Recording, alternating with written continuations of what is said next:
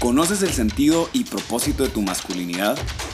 Un podcast diseñado para valientes, dispuestos a retarse a sí mismos, a ir contracorriente y ser los verdaderos caballeros del siglo XXI. Es hora que tomemos cartas en el asunto y dejemos atrás las construcciones sociales que no nos definen. Esto es un podcast de hombre a hombre. Familia, ¿cómo estamos?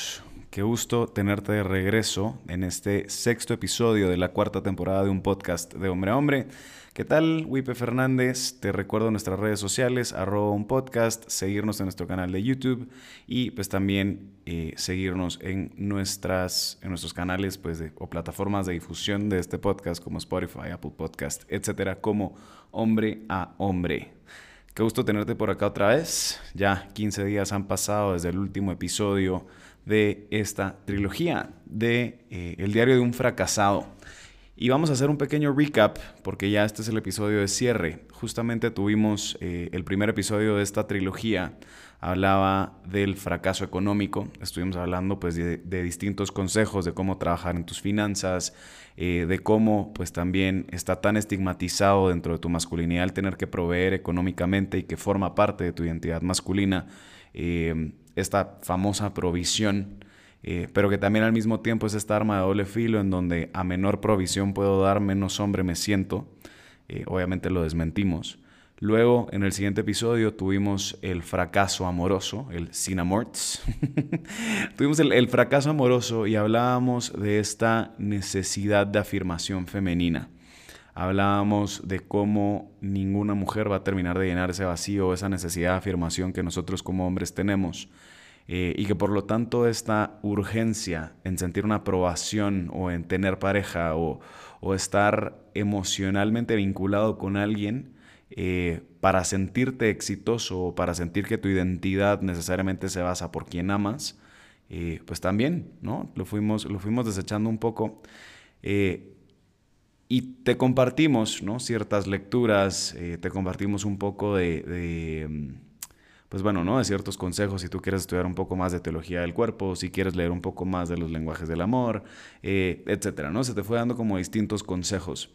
Y este último episodio de la trilogía me costó bastante ah, meterme en materia y, creo que ya sé el por qué ocurre, ¿no? Como que usualmente cuando tocábamos temas de, fracaso, de fracaso económico y de fracaso emocional o fracaso amoroso, es muy fácil tocar el tema, ¿no? Como que constantemente lo hemos hablado en distintos episodios, eh, va bastante relacionado con el día a día, ¿no? Que de nosotros como hombres. Pero este último, eh, quería ver la forma en la que el episodio no cayera en lo superficial, ¿no? Como que no quería que por el hecho de hablar de este fracaso físico o de este fracaso de no sentirte necesariamente atractivo, eh, independientemente de, de, quién te atraiga, ¿no? Pero cómo tú como persona cuando te ves al espejo, si te sientes atractivo o no, también revela si te sientes fracasado o no. Pero no quería que fuese un episodio que radicara en lo superficial.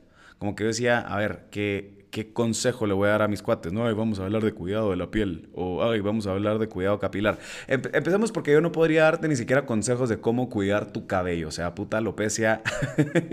Llevo más de ocho años de no tener cabello, gracias a Dios. Eso eliminó completamente cualquier estigma con respecto a este tema. Em, pero creo que, que tal vez nunca le había dado la importancia o nunca me había metido tan a fondo a entender un poco más por qué el hombre llega a sentirse que no es atractivo. Entonces me puse a investigar un poquito, eh, vi varios videos de, YouTube, varios documentales, leí un poco de, mm, bueno, desde artículos de opinión hasta, hasta artículos de, de, investigación de cómo es que ha cambiado el concepto de la belleza masculina a lo largo de los años. Yo sé, este es un episodio que probablemente sería mejor tener a alguien experta en imagen o algún experto en imagen para que nos pudiera contar un poquito más estos avances, pero no me puedo quedar callado, eh, por lo menos con la poca información que he logrado recabar y que creo que nos puede ayudar bastante con respecto a esto. Eh, justo, ¿no? Me puse a buscar un poquito en Google qué es lo que está ocurriendo o por qué se debe este fenómeno de hombres cada vez sintiéndose menos atractivos. Y eh, sale un artículo bastante interesante que dice que en Estados Unidos y en Inglaterra, más o menos el 58 o 59% de los hombres no se sienten atractivos por temas con su altura, por temas con el peso, por temas de estándares de, de belleza que tienen estos países. Pero démonos cuenta de esto, el casi 60% de los hombres de la sociedad gringa y de la sociedad eh, de Inglaterra no se sienten atractivos. ¿Por qué me alarmó esto? Porque si algo no podemos negar es que con el pasar del tiempo nosotros vamos a empezar a observar cómo empieza esta cultura de adaptación de las distintas culturas alrededor del mundo para ver cómo se parecen más a la cultura americana. Y esto me puso los pelos de punta, ¿no? Porque dentro de los videos que me puse a ver, eh, y ahí se los puedo poner en, las redes sociales, me puse a ver unos videos de cuáles son los estándares de belleza que, tiene, que se tiene alrededor del mundo. Algunos que me llamaron la atención, por ejemplo, es que eh, en India, ¿no? En algún momento eh, se apreciaba mucho ese hombre velludo, ese hombre que, que tenía hasta como apariencia no solo varonil, sino que también tenía bastante vello. Eh, y con el pasar de los años y con el pasar de la influencia de Estados Unidos, se empieza a notar cómo el hombre en India empieza a invertir más en depilaciones láser, empieza a invertir más en reducir ese vello, pero aquí hay otra cosa. El hombre en India es el que más productos para la piel consume para hombres, pero ojo, no solo es por mejorarle la piel a, estas personas de nacionalidad india, sino que lo que buscan es que estos productos de piel aclaran el color de tez. Miren qué fuerte. No solo es mantener mi color, no solo es buscar tener una piel bonita y, y sin vello, sino que al mismo tiempo los productos están intentando aclarar el color y el tono de la tez en los distintos hombres. Porque ahora resulta que se considera más bello y los actores en Bollywood cada vez más se observa que el color de piel es mucho más claro. Ya, ya desde ahí ya empezaba un poquito mi alarma, ¿no? De decir, ok, ¿qué, qué chingados está pasando? Luego nos vamos a, otros países y por ejemplo Corea del Sur. Miren, miren este ejemplo que a mí también me dejó impactado. Eh, ahorita empieza muchísimo esta cultura del K-Pop. ¿no? Estamos ya bastante eh, influenciados varios de nosotros, ¿no? Ya, ya empezamos a observar cómo la cultura del K-pop, las telenovelas coreanas, las bandas coreanas eh, empiezan a resonar bastante alrededor nuestro, las futuras generaciones escuchan muchísimo ¿no? el, hip hop coreano ¿no? y, toda esta música.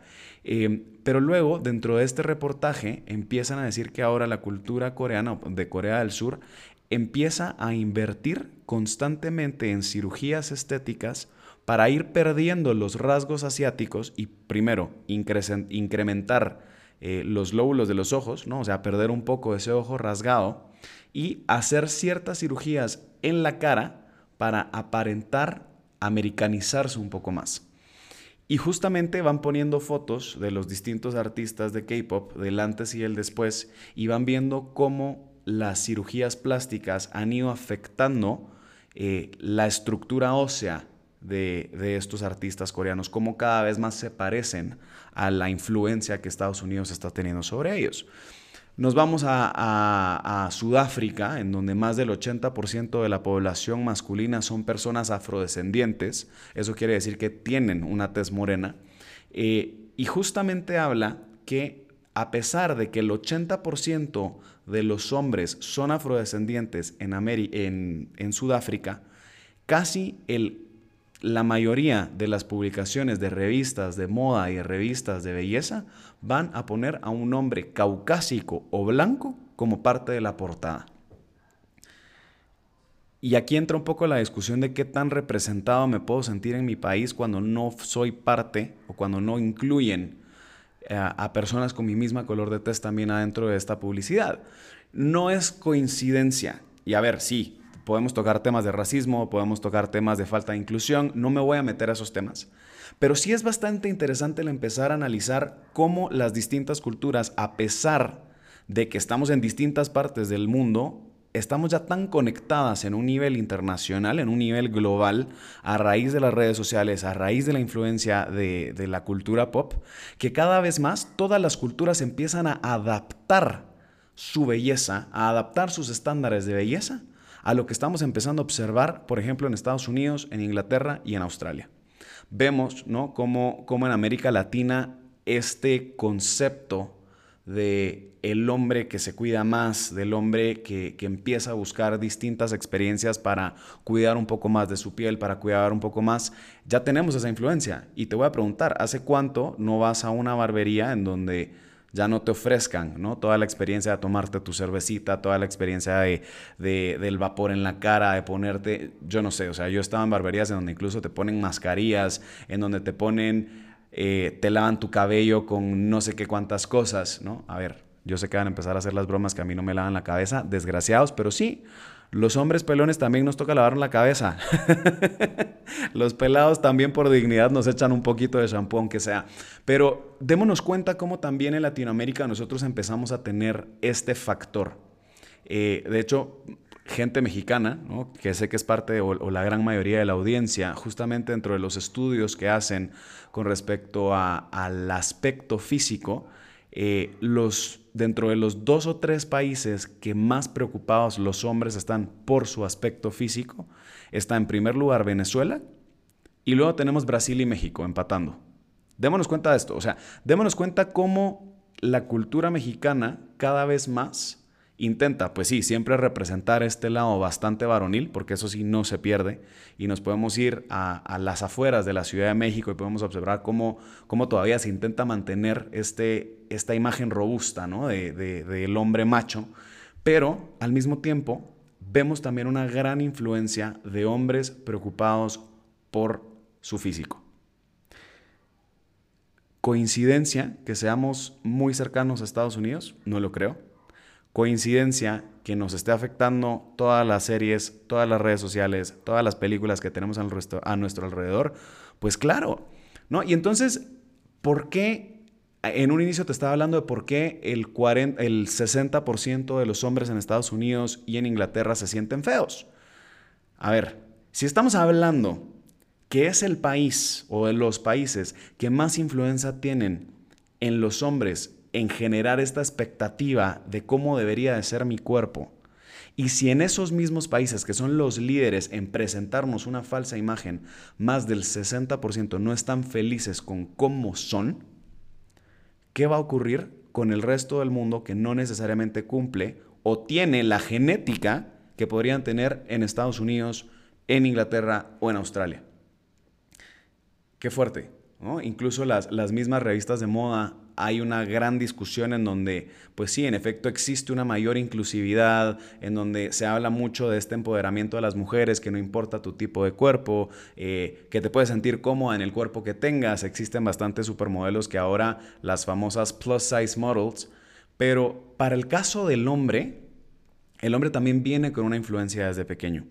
El hombre viene con una influencia de hipermasculinidad. Todo lo que observa desde pequeño en la televisión, en las películas, eh, todos nuestros superhéroes están rajados hasta el último músculo. Todas las personas que nosotros admiramos en redes sociales nos pintan esta falsa vida super fit. Eh, viene, obviamente, pues todo este discurso de cuidado personal, todo este discurso de estar, de estar siempre fuertes.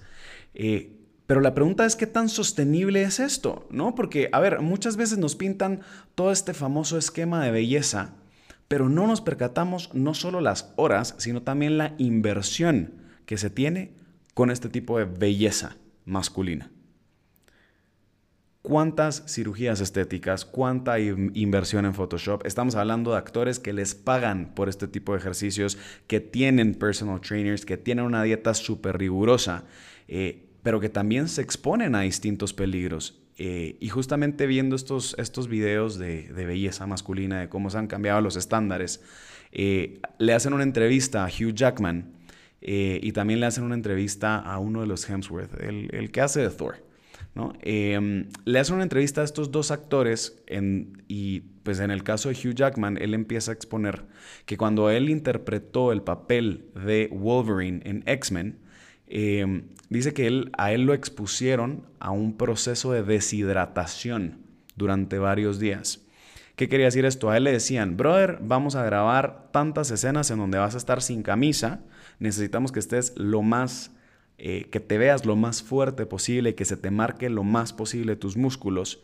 Y entonces, esa semana que iban a rodar, lo que hacían era que primero los sobrehidrataban, le daban muchísima agua, muchísima, muchísima agua, estaba consumiendo eh, en una cantidad excesiva de litros de agua, pero a las 36 horas antes de la grabación, empezaba toda la deshidratación. Este hombre se la pasaba, pues obviamente orinando, ¿no? Por la cantidad de agua que tenía, que tenía dentro de sí. Pero era tanto el exceso de agua que después se paraba deshidratando. ¿Por qué? Porque mientras más deshidratada está tu piel, más pegada está el músculo y por lo tanto pues te vas a ver mucho más musculoso.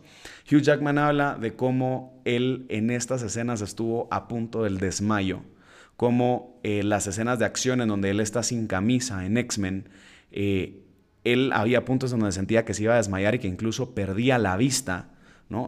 perdía como esta, se le ponía la vista súper nublada, debido a que pues obviamente no podía eh, pues no, estaba ¿no? En, su mejor aspecto eh, en su alimentación para poder eh, sentirse cómodo. Pero tenía las tomas que le estaban exigiendo los directores. O sea, démonos cuenta también de, de, lo enfermizo que puede llegar a ser el intentar cumplir con las faltas expectativas de este superhéroe. Lo mismo pasó con Thor, ¿no? O sea, el, el, el actor Hemsworth, Chris Hemsworth es el sí, ¿verdad? Chris. Chris Hemsworth, él también habla, ¿no? De cómo días antes de la... Mm, días antes de la grabación de Thor, en donde él sale también en varias escenas sin camisa, a él le piden también deshidratarse. Nuevamente hacen otro, presentan otros ejemplos, otra vez agarran a los, de, a los famosos del K-pop y justamente hacen eh, énfasis ¿no? en cómo se ha notado que en varios conciertos de el pop coreano, varios de los artistas se desmayan o se caen en el escenario. No porque se sientan mal, sino porque en efecto están con un régimen alimenticio tan fuerte porque tienen que permanecerse delgados, tienen que tener cierto cuerpo, tienen que dar cierta imagen americanizada que por supuesto que no es sostenible y por supuesto que tu cuerpo tampoco lo aguanta. Y uno pensaría, a ver, es que uno sería pendejo del pensar que vas a estar en ese tipo de maltratos a tu cuerpo para querer aparentar algo. Pero brother, si estamos hablando cómo la cultura poco a poco se ha ido moldeando y cómo cada vez más nos afecta toda esta parte física y cómo en estos países más del 60% de los hombres no se sienten contentos con su cuerpo por la misma influencia cultural, ¿de verdad tú crees que no te va a afectar a ti también hasta cierto punto? ¿De verdad tú no, no has pensado hasta cierto nivel que ese fracaso físico que tú tienes se debe a esa comparación incesante con tus superhéroes, con las personas en redes sociales que sabes que muchas veces tu genética no te va a premiar con ese tipo de cuerpo? Entonces, ¿qué chingados está pasando? ¿Será que históricamente el hombre siempre ha tenido que ser o aparentar este famoso six-pack o ha tenido que aparentar esta, esta famosa línea eh, que tiene en su, en su mandíbula o esta nariz respingada o esta tez perfecta? Pues no, déjame contarte que fue a partir de 1920 la entrada a Hollywood, la entrada de los primeros actores en las pantallas grandes que se empezaba a industrializar su venta alrededor del mundo, que empiezan a verse estos actores un poco más musculosos. Y esto crea o empieza a generar hace 100 años, o sea, date cuenta que llevamos 100 años con este tipo de cultura, que nos ha venido adiestrando a que el estándar de belleza masculino requiere de cierto cuerpo, que requiere de cierto tipo de facción. Pero tú sabías que, por ejemplo, antes de 1920, 1880s, la figura o, lo que representaba un hombre atractivo era alguien que pesara incluso más de 200 libras. O sea, estamos hablando de hombres que pesan más de 100 kilos. Ellos eran los que eran mucho más atractivos en la sociedad. Y ojo, no era porque se vieran bonitos, no, no, no, no estamos hablando que eh, los bonitos y bonitos, gorditos y bonitos de Madagascar estaban de moda, pero lo que nos revelaba era que los estándares de belleza demuestran cierto poder. los estándares de belleza demuestran cierta influencia.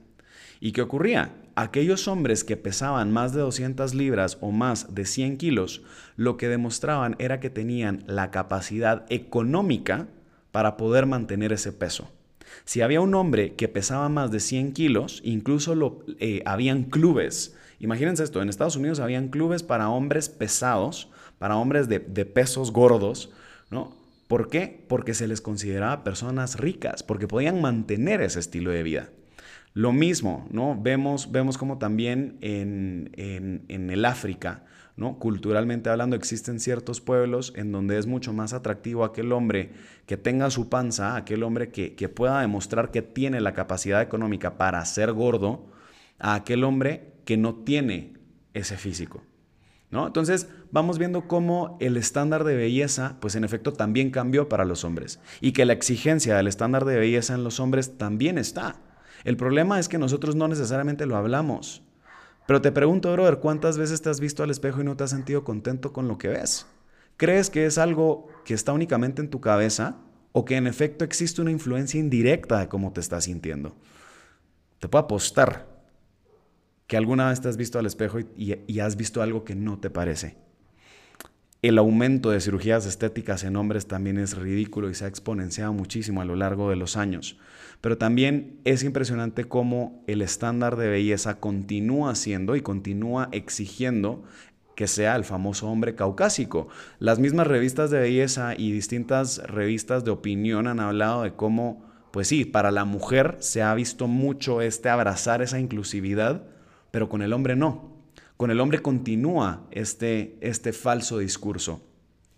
Y mientras más se parezca al hombre caucásico, rajado, bien parecido con el pelo tupido, rubio, de ojos claros, mayor es su estándar de belleza y probablemente mayor proyección de éxito puede dar. Y si estamos hablando que nosotros, generación herida, generación lastimada, con esa necesidad de afirmación que está constantemente buscando esto, encuentra que en la belleza puede obtener por lo menos 30 segundos de afirmación femenina o 30 segundos de aprobación de la sociedad, a huevo que ahí va a estar. Ojo, no estoy hablando que, a ver, no estoy hablando de temas de salud, ¿no? Mm, tampoco estoy aplaudiendo a las personas que se pasan de su peso y que descuidan esa parte de la salud. Eh, no va por ahí este, este discurso, tampoco pretendo, tampoco pretendo hacerle broma a este tipo de temas, ¿no? Eh, pero si algo tenemos que, darnos cuenta es que muchas veces los estándares de belleza no vienen necesariamente de las mejores intenciones. Eh, obviamente, nuestros principios y nuestros valores han cambiado a raíz de lo que el mundo nos está queriendo vender.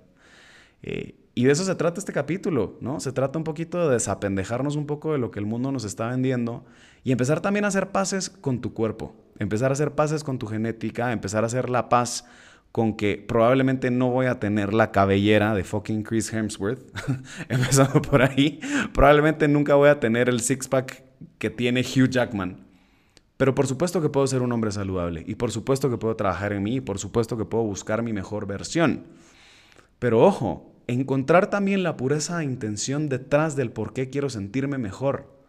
Lo estoy haciendo porque quiero elevar mi soberbia porque quiero, yo qué sé, ¿no? Fomentar todavía esta lujuria dentro mío.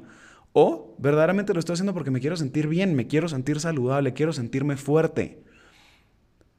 No sé, voy a dejarte este, este episodio breve, corto, conciso por acá. Te voy a poner igual en redes sociales los distintos videos que fui viendo eh, de cómo ha cambiado a través del tiempo los estándares de belleza, pero también a percatarnos bastante de cómo a nivel mundial todos los estándares de belleza se han ido movilizando o volteando a ver al hombre caucásico. Todavía. Pleno siglo XX-XXIII, estando constantemente bombardeados de discursos de inclusividad, de, bastantes discursos de diversidad, todavía tenemos el, el ¿cómo, ¿cómo, le dicen ustedes? Como el body shaming, el, estar burlándonos del hombre gordito, el estar burlándonos del gordito simpático, eh, de continuamente aplaudirle al hombre o sentir que el hombre es más exitoso mientras mejor parecido se ve. Eh, hay, hay otro tema. Yo me recuerdo que también eh, hace unos meses tuve la oportunidad de participar en unas charlas para una empresa. Y previo a que yo saliera a, dar mi charla, justamente les estaban pasando un video sobre eh, cómo nosotros vamos construyendo en tan solo 7 segundos la historia y juicio de la persona que tenemos enfrente. O sea, yo en tan solo 7 segundos que observo a alguien, automáticamente yo creo ya un prejuicio sobre esa persona y voy a actuar frente a ella de la forma en la que yo construí la historia de su vida. Entonces, sumémonos, sumemos todo esto. Sumemos entonces que yo volteo a ver al hombre caucásico bien parecido, bien vestido, súper, ¿no? O sea, súper llenando los estándares de belleza americanizados automáticamente el prejuicio que yo armo en 7 segundos va a ser un prejuicio de éxito. Pero si yo observo a este hombre gordito, pelón, velludo, tal vez no tan arreglado, no utilizando ropa de moda, no utilizando XYZ, mi cabeza es tan capaz que en tan solo 7 segundos va a construir una historia distinta y completamente falsa. O incluso decir que este hombre no es exitoso a raíz de lo que yo físicamente estoy viendo y creando de esa persona. ¿Sí? Démonos cuenta lo, fuerte que es el juego mental de cómo mi cerebro actúa, pero también de cómo está influenciado. Entonces, si yo soy capaz de crear prejuicios de las personas a mi alrededor diciendo en tan solo 7 segundos que tal persona puede ser exitosa o no, que tal persona es fracasada o no, que tal persona llena ciertos estándares de belleza, ¿cómo chingados no voy a ser igual de duro conmigo mismo cuando me veo al espejo? ¿No? Lo que te choca, te checa, cabrón, como dirían en Estados Unidos, como dirían en Estados Unidos mexicanos, como dirían en México, ¿no? Al final de cuentas, nosotros también nos juzgamos con esa misma vara con la que vemos al resto del mundo. Y si en este momento tú estás teniendo problemas con tu físico y te estás empezando a percatar que que en efecto está siendo muy influenciado por lo que ves en tus redes sociales, por lo que ves a tu alrededor, brother, creo que es momento de poner un freno de mano ¿no? y, y preguntarte cuál es la intención detrás de todo esto.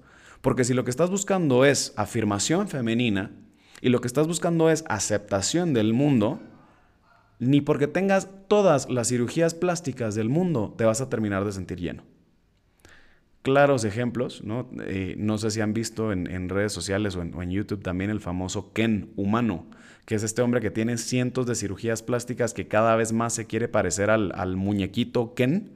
Eh, y él te dice, ¿no? Cómo constantemente lo está buscando más, más y más cirugías. Brother, este, este cuate ya está, ya parece más plástico que persona y aún así no termina de sentirse contento con su cuerpo. Entonces, nuevamente te digo, Ninguna mujer va a terminar de llenarte en tus vacíos.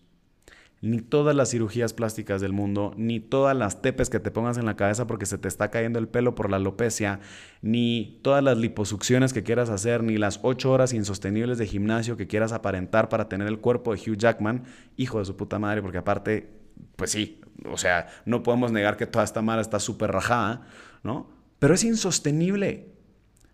Entonces, si estamos también promoviendo tanto este discurso de amor propio entre mujeres, ¿por qué chingados los hombres no nos atrevemos a dárnoslo, por lo menos con nosotros mismos frente al espejo? Vamos a dejar aquí este episodio. Espero que tengas un excelente inicio de semana. Te mando un muy fuerte abrazo y te voy a dar la recomendación musical. Uf, e, esta es una canción bastante nueva, la verdad, pero la estoy quemando muchísimo, me fascina. Se llama ¿De qué manera? de Mike Bahía. Nos vemos.